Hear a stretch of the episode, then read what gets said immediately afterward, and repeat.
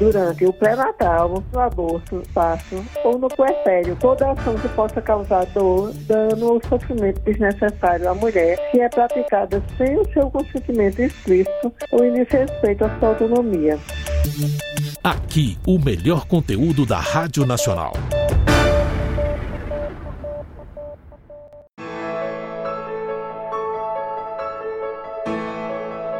Olá, eu sou Juliana Maia, apresentadora do Tarde Nacional, e nesse episódio de podcast eu conversei sobre a violência obstétrica que pode acontecer no parto, no pré-natal e em casos de aborto. A minha entrevistada foi a médica ginecologista e obstetra Melânia Amorim, que também é professora doutora da Universidade Federal de Campina Grande e do Instituto de Medicina Integral Professor Fernando Figueira. Ela explicou o que é esse tipo de violência e deu exemplos do que, infelizmente, acontece frequentemente no Brasil, como manobras e práticas que podem levar ao sofrimento e até à morte da mãe e do bebê. Um assunto delicado, mas que deve ser debatido à exaustão. Então, vem comigo ouvir essa entrevista.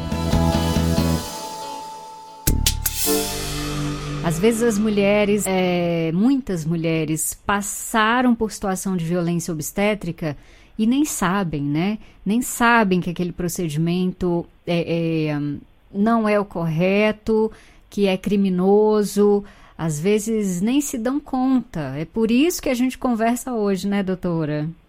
É, isso é muito importante, porque e parte da necessidade da gente conceituar porque às vezes apenas a face mais visível, o topo do iceberg, é que é considerado violência obstétrica, que seriam os maus tratos físicos ou verbais. Então a gente tem que conceituar para que se possa entender que sob essa epígrafe violência obstétrica, a gente inclui toda ação ou omissão que é direcionada à mulher durante o pré-natal, então, pode acontecer durante o pré-natal, durante o aborto, durante o parto ou no puerpério, quer dizer, no pós-parto. Toda ação que possa causar dor, dano ou sofrimento desnecessário à mulher que é praticada sem o seu consentimento explícito ou em desrespeito à sua autonomia. Então, nessa perspectiva, a gente insiste. Isso consiste na apropriação do corpo e dos processos reprodutivos das mulheres pelos profissionais de saúde, tanto médicos como não médicos. Então, violência obstétrica não quer dizer violência praticada pelo obstetra necessariamente, pode ser por qualquer profissional no âmbito da assistência obstétrica e que se expressa através de tratamento desumanizado, maus tratos, abuso da medicalização, patologização dos processos naturais que causam a perda da autonomia e da capacidade de decidir livremente sobre os corpos e sobre a sexualidade, com impacto negativo na qualidade de vida. Então, atos como, aí sim, os abusos verbais com gritos, mas também procedimentos sem consentimento ou sem informação, que são deletérios, que são prejudiciais e que não têm evidência científica, como negar acesso à analgesia, impedir a presença do acompanhante, impedir a presença de doulas, obrigar ao jejum, obrigar o repouso ao leito, impedir que se, se deambule, que se movimente livremente, negar o direito à privacidade durante o trabalho de parto. Então, aqueles locais de espera pelo parto, que tem muitas gestantes esperando o, o parto, de, a, acumuladas, agregadas, é, aglomerando de uma vez só, por si só já é um ambiente violento, é uma violência institucional. A violência psicológica, né, que é o tratamento agressivo, discriminatório, autoritário, grosseiro, a realização de cesariana e de episiotomias também, principalmente quando são sem consentimento, uso de ocitocina sem indicação de rotina, a manobra de Cristela, que é a empurrar o útero com força, forçando a saída do bebê, impedir que a pessoa se alimente, se hidrate, ingira tanto comida como líquidos. E, enfim, quando a pessoa começa a entender que esses procedimentos desnecessários e prejudiciais é, que acontecem tanto no setor público, mas também no setor privado, são violência obstétrica. Aí, muitas vezes, quando a gente começa a falar, cai a ficha e, de repente, se entende, poxa vida, então quer dizer que aquela episiotomia que eu sofri, aquela pressão que fizeram na minha barriga para o bebê nascer, não deixaram que ficasse acompanhante, não deixaram que eu tivesse uma doula, me obrigaram a ficar em jejum, só, só chupando gelo, ou, ou nem isso. Isso foi violência obstétrica. Aí muitas vezes é nessa ocasião que, como eu disse, cai a ficha e finalmente a pessoa percebe que foi vítima de violência obstétrica. Nossa, doutora, você trouxe tantos casos aqui que é, nossa, não sei nem por onde começar. Mas eu acho importante falar do pré-natal também, né? Porque Sim, essa informação que você trouxe, com certeza muita gente não sabe, né? Então, às vezes no pré-natal aquele médico que quer influenciar ou quer fazer com que a mulher tenha uma cesárea, convencer ela uma cesárea desnecessária, isso pode ser também considerado violência obstétrica? Pode, pode sim, mas também no pré-natal a pessoa não dá suficiente informação do que está acontecendo. Uhum. Fazer toque de rotina nas consultas pré-natais que não tem justificativa científica nenhuma para ficar fazendo toque. Isso acontece muito também, doutor, esse toque tem, de rotina. Tem, acontece muito. E, na verdade, é raríssimo haver necessidade de toque na consulta pré-natal. Não tem ne nenhuma justificativa para esse toque de rotina, porque e muitas mulheres referem que toda consulta tem um toque e nunca informaram nem por quê, nem para quê, e elas são vítimas desse toque. Uhum. E também não, não são dadas as informações habituais. Muitas também é, os procedimentos que deveriam ser realizados, que são úteis, como verificar a pressão, medir o, o tamanho da barriga, auscultar o bebê, às vezes isso que é o mais importante não se faz e se faz procedimentos desnecessários e prejudiciais como esse esse toque. E às vezes a pessoa, a gestante quer preparar um plano de parto, conversa com a sua doula, e quando vai querer discutir com um profissional de saúde, a postura é extremamente arrogante, pretensiosa, não aceita o plano de parto, diz que aquilo é besteira. Então, durante o pré-natal já é possível observar esses indícios de violência obstétrica. Uhum.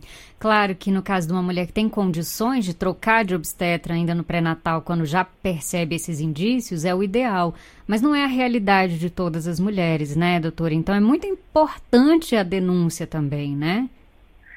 Exato. E também eu queria reforçar que, que essa violência também pode acontecer no processo de aborto. Uhum. É, no processo de aborto e no processo de perda fetal, porque não somente muitas mulheres são maltratadas com equipes que procuram questionar se aquele aborto foi induzido.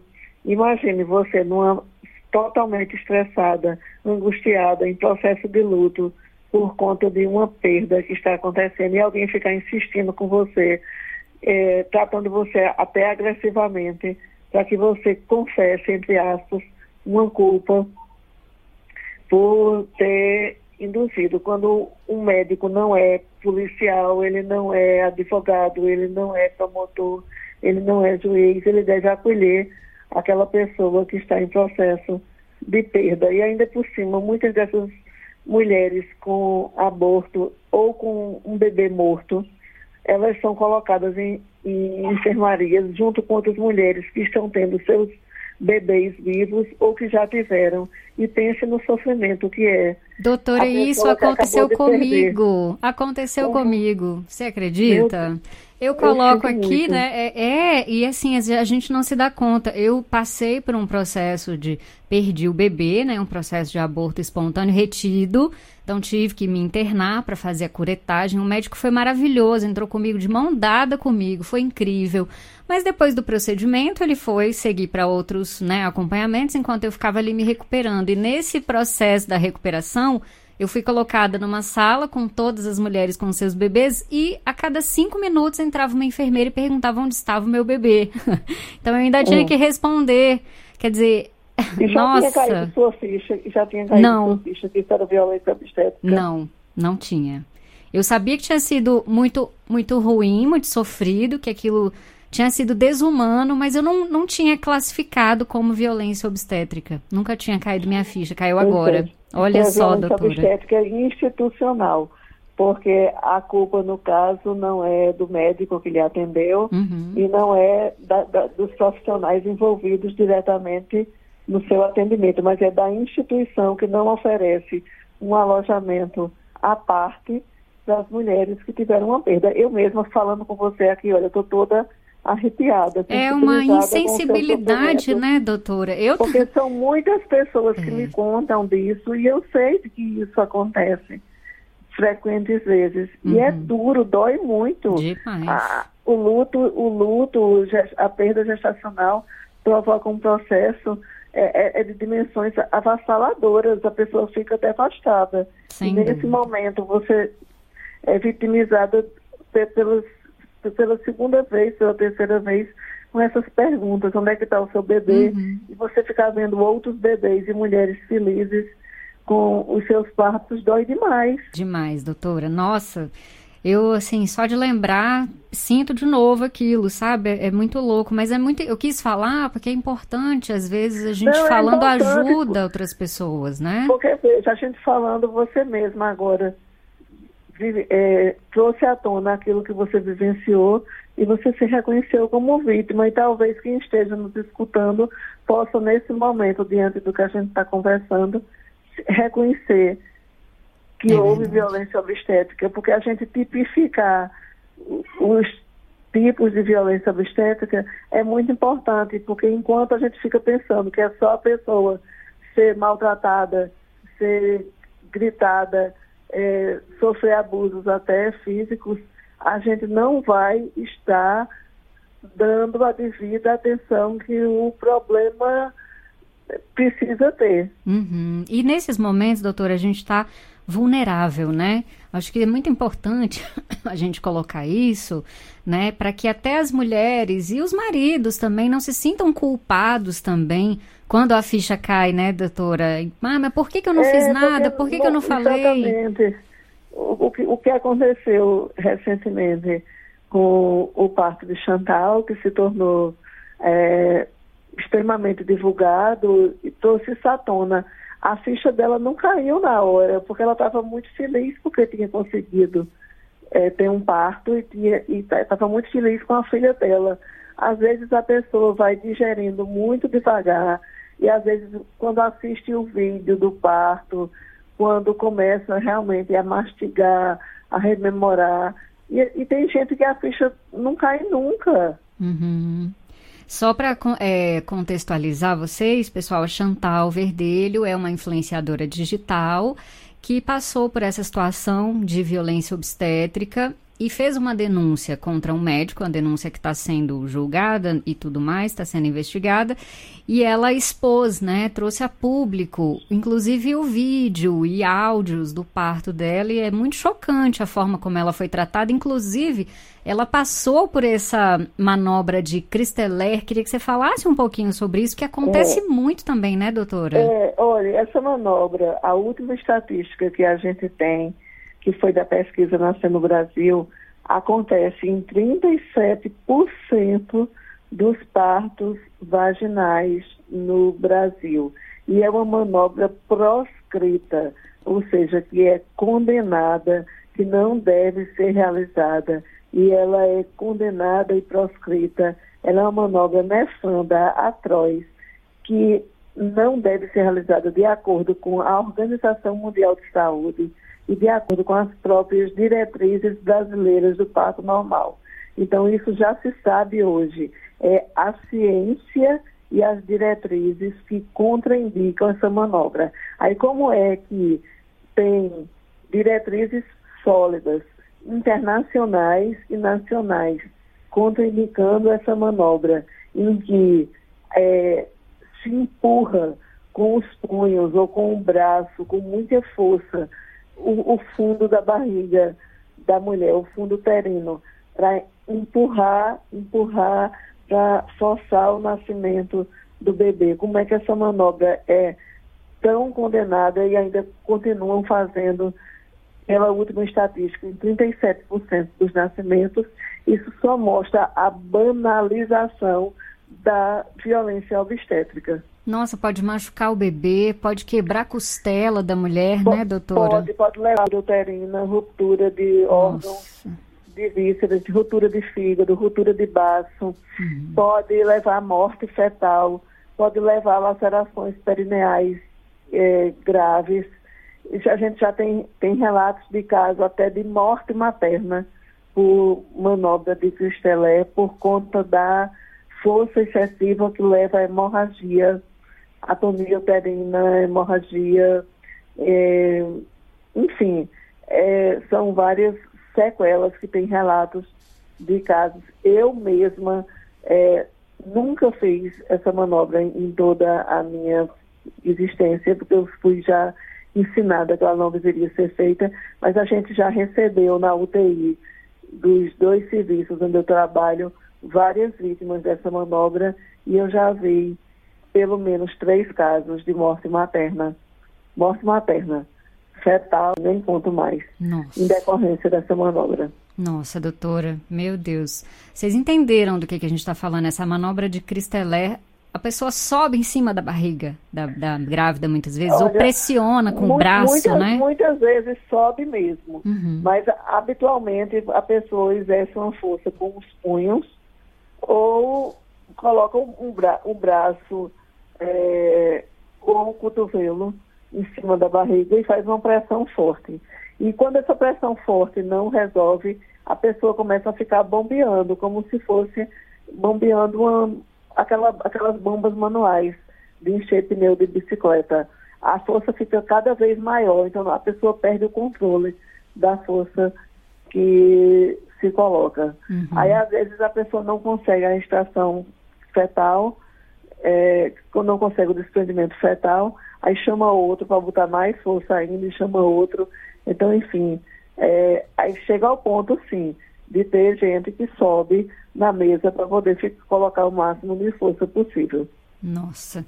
Doutora, e a episiotomia também acontece muito? Queria que você explicasse. Olha, Quando... a episiotomia é um corte que uhum. se faz no períneo e na vagina, com, teoricamente para facilitar os partos, mas que não tem nenhuma evidência científica corroborando a, sua, a necessidade de sua realização. Mas o pior de tudo é que muitas vezes ela é realizada uhum. sem consentimento e várias vezes até sem anestesia.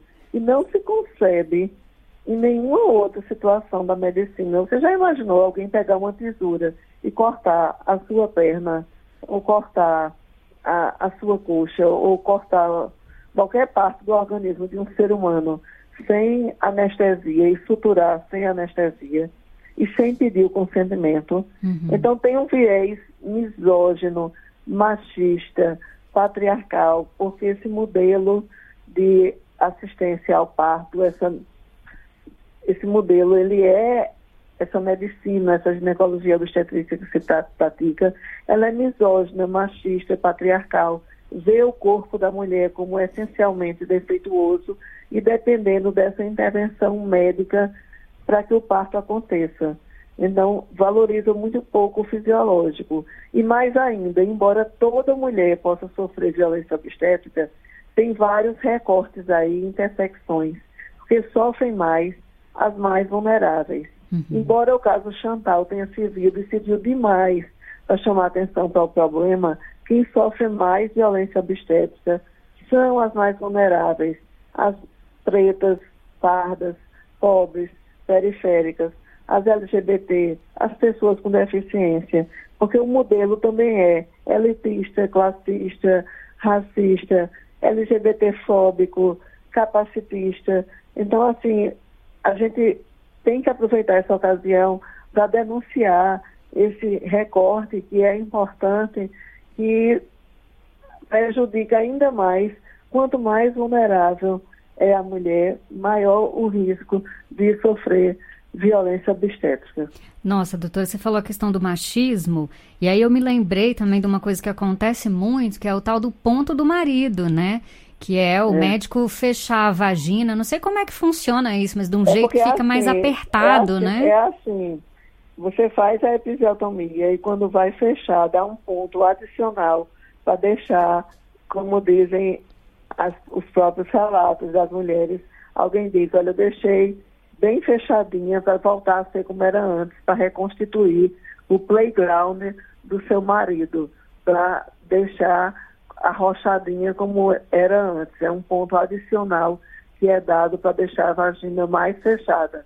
E às vezes esse ponto é, ele é tão é, ele fecha tanto a vagina que pode prejudicar a vida sexual da mulher no futuro. Pode dar dor na penetração, pode dar dificuldade de penetração, porque deixa fechado demais.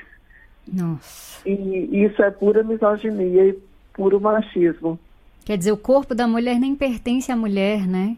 Pertence é isso. ao marido. Quando a, gente, quando a gente fala de apropriação do corpo e dos processos reprodutivos das mulheres como definição de violência obstétrica, é, é a isso que a gente se refere. Uhum. Esse corpo, o meu corpo, o seu corpo, não é mais da gente. Ele é apropriado é, por quem está prestando assistência ao parto.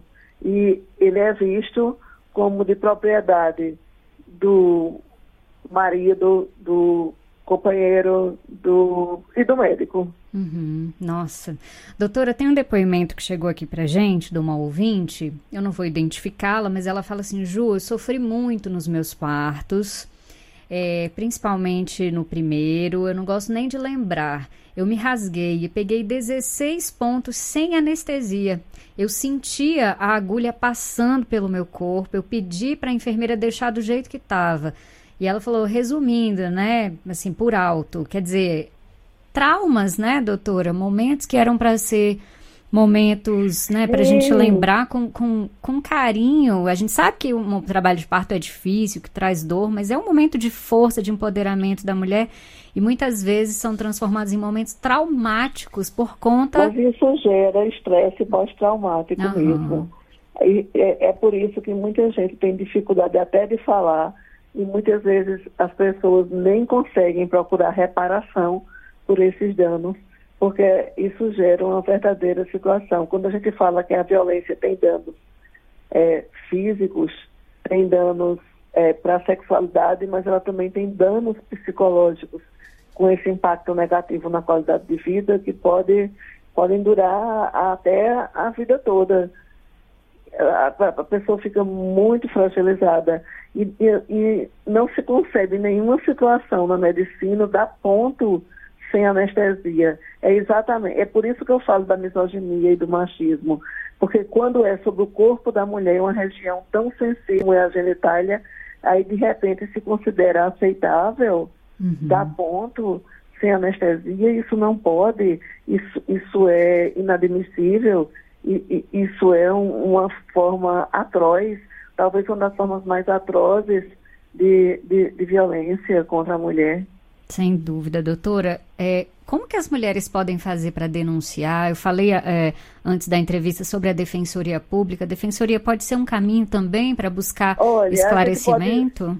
tudo vai depender de onde aconteceu e do nível do tipo de violência. Uhum. Porque quando chega a ter lesão corporal, a pessoa pode até fazer um, um boletim de ocorrência e ingressar com ação é, criminal mesmo. Uhum. Mas, a depender, a primeira providência é denunciar na ouvidoria do hospital, pode ser na ouvidoria do SUS, pode ser na ouvidoria é, do hospital, do plano de saúde, pode denunciar na Defensoria Pública, no Ministério Público é, também, e pode in, ingressar na, na Justiça, ou civil ou criminal, com ação pra, por reparação de danos. Uhum. Mesmo que a ficha demore a cair, né, doutora? Porque, enfim, aquele é. médico ou aquela equipe que, tá, que praticou Sim, aquela coisa, violência outra... continua, né? É, e também, a depender do que houve, pode se ingressar também, fazer uma denúncia ao Conselho Regional de Medicina. Porque, por exemplo, é, se o ato foi praticado sem o consentimento, qualquer ato tem praticado sem o consentimento da vítima é antiético, porque só se justifica praticar algum consentimento, algum procedimento, perdão, sem o, a autorização da paciente se houver um risco iminente de morte. Uhum. Porque reza o nosso Código de Ética Médica que é vedado ao médico a realização de qualquer procedimento sem o consentimento prévio do paciente, exceto em situações de risco iminente de morte. Então, a gente não pode tocar sem pedir autorização, não pode colocar um soro, um soro com sem autorização, não pode fazer uma episiotomia sem autorização, não pode é, fazer uma cesariana sem autorização, é, exceto se houvesse uma situação de risco de vida. E a maioria desses casos aí não tem risco de vida. Uhum. Uma cesariana pode ter um risco iminente de vida. Por exemplo, a, chega uma paciente com escolamento prematuro de placenta que está sangrando, está com hemorragia, a gente tem que colocar na cirurgia correndo para salvar a vida da mãe e do feto, muitas vezes. Aí está tudo certo. Mas, por exemplo, uma episiotomia não tem risco iminente de vida. Uhum. Um, um soro com ocitocina para aumentar as contrações uterinas não tem risco de vida. Fazer um toque, qual é o risco de vida que se coloca? Uhum. Então, assim, esses procedimentos e essas práticas, as pessoas têm que aprender coisas simples, como, por exemplo, se identificar, eu sou fulano de tal, qual é o seu cargo no hospital? Eu sou residente, eu sou médico, eu sou é, enfermeira, eu sou obstetriz, eu sou X, minha função é tal, eu estou aqui para lhe examinar e como a gente acha que o seu trabalho de parto está se arrastando, a gente acha que seria oportuno nesse momento fazer um toque. Você consente? Sempre, sempre uhum. é obrigatório. E quantas e quantas vezes, é, em vários plantões, a pessoa nem sabe quem é aquele indivíduo. E eu, e eu lhe digo, você já viu em algum canto um homem, um homem ser submetido a um exame de próstata de surpresa, uhum. a um toque retal, alguém chega, uma pessoa desconhecida que não, você nunca viu antes, e calça uma luva e faz um toque retal sem lhe pedir licença? Verdade, doutora. Isso só acontece porque é o corpo das mulheres. E acontece muito frequentemente. A pessoa está andando ali no, num lugar cheio de mulheres, sem nenhuma privacidade, calça uma luva, chega, dá um toque, vai embora e continua sem explicar nada, não diz nem qual foi o resultado do toque. Uhum. Nossa, verdade. Por isso, doutora, eu agradeço demais sua participação, porque só com informação a gente pode combater esse tipo de violência, né, doutora? Exatamente. A partir, a partir de, da informação, mais e mais pessoas conseguirão reconhecer o que é violência obstétrica e aí nós vamos lutar, vão se juntar à luta, porque quando uma mulher se reconhece ter sido vítima de violência obstétrica, muitas vezes ela se transforma numa ativista, porque é impossível mudar o que passou, mas é possível ressignificar aquilo e fazer com que aquilo que ela passou sirva de estímulo para ela se tornar uma ativista na luta para que nenhuma mulher mais passe por esse tipo de ação. Perfeita. Ai, doutora Melanie, olha, um abraço apertado, viu? Muito obrigada. Valiosíssima ah. sua entrevista. Várias mensagens chegando aqui agradecendo a entrevista, dizendo que aprendeu muito, que vai ouvir de novo. Várias mulheres aqui, eu quero ouvir de novo para não perder nada. Obrigada, viu, doutora? Ah, foi ótimo falar com você. Eu também foi, agradeço a oportunidade e um abraço bem grande e quentinho em você. Obrigada, doutora. Um beijo muito grande. Até a próxima. Até. Tchau. Tchau, tchau. Aqui, o melhor conteúdo da Rádio Nacional.